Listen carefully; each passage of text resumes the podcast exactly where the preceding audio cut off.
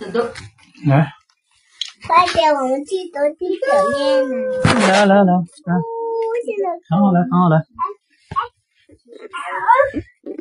我的心这个喜欢我的心就一直跟着我。真的，夜莺，真的我看不到，这样你不看到？看不到。夜莺，夜莺呢？阅读提示：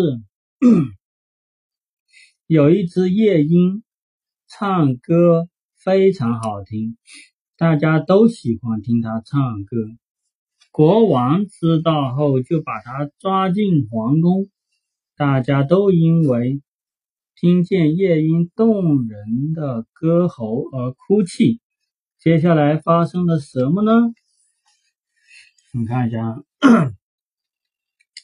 有一位皇帝住在一座非常雄、非常宏伟的皇宫里，他的后花园一直通向大海，里面长满了奇花异草，林子里有各种各样的鸟，其中叫的最好听的是一只夜莺。这里吸引了世界各国的旅行家。当他们这是只夜莺啊！啊，当他们听到夜莺的叫声时，无一不被那美妙的声音所打动。这些旅行家回国以后，经常向人们称赞夜莺的叫声是如何美妙。他们还把所见所闻写成书，在每一本书里都说夜莺是最美的。这书传到了皇帝的手里，他从来不知道后花园有一只夜莺，命令奴仆们马上去找。所有的奴仆都行动起来了，最后。在一个帮厨小女孩那里才打听到，奴仆们马上跟着小女孩去林子里找夜莺，并把她带到了皇帝面前。皇帝一看，那不是一只普通的灰色小鸟，他很失望。可是当他叫起来的时候，皇帝马上就坐不住了。他从来没有听过这么美妙的声音，皇帝流泪了，大臣们也流泪了。夜莺，皇帝把夜莺留在了皇宫里，在他的脚上拴了一根细细线，这样虽然有点儿不舒服，但并不影响他每天给皇帝唱歌。有一天。一位日本皇帝送给了这个皇帝一只人造夜莺。这个是一个人造夜莺。这个这个这个是木头人人造的夜莺。人造夜莺。那夜莺造的真精致，跟真的一模一样。最奇妙的是，它上发条，它一上发条就会唱华尔兹圆舞曲。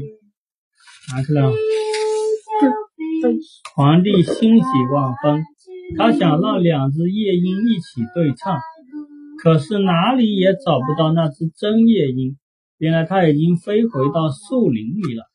从此，皇帝把那只假夜莺放在床头，每天听它唱歌，一遍、两遍、三遍，那只夜莺总是不停地唱着同一支曲子。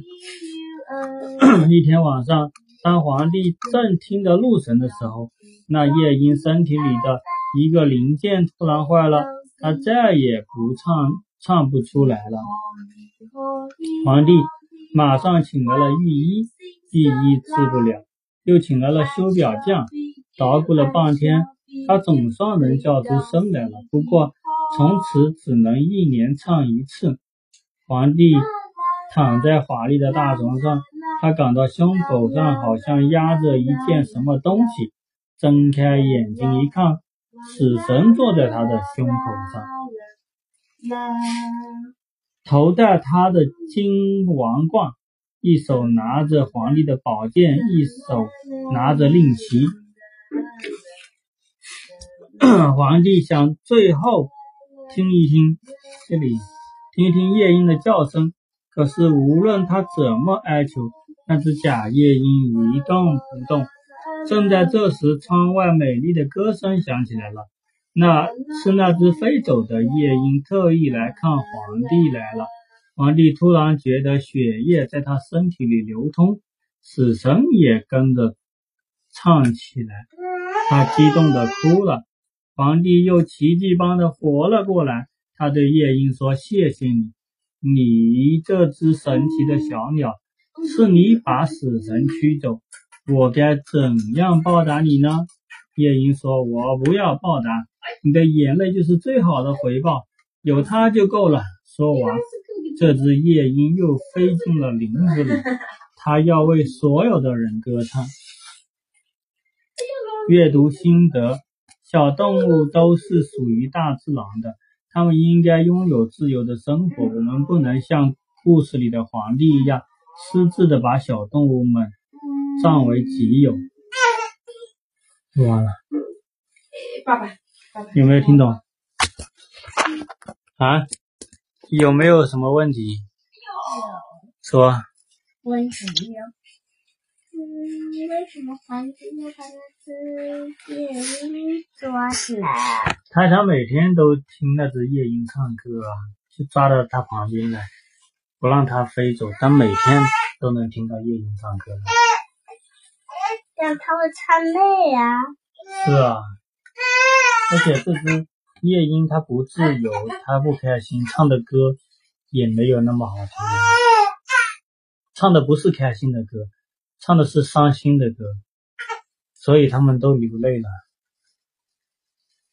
然后呢，还有什么问题？正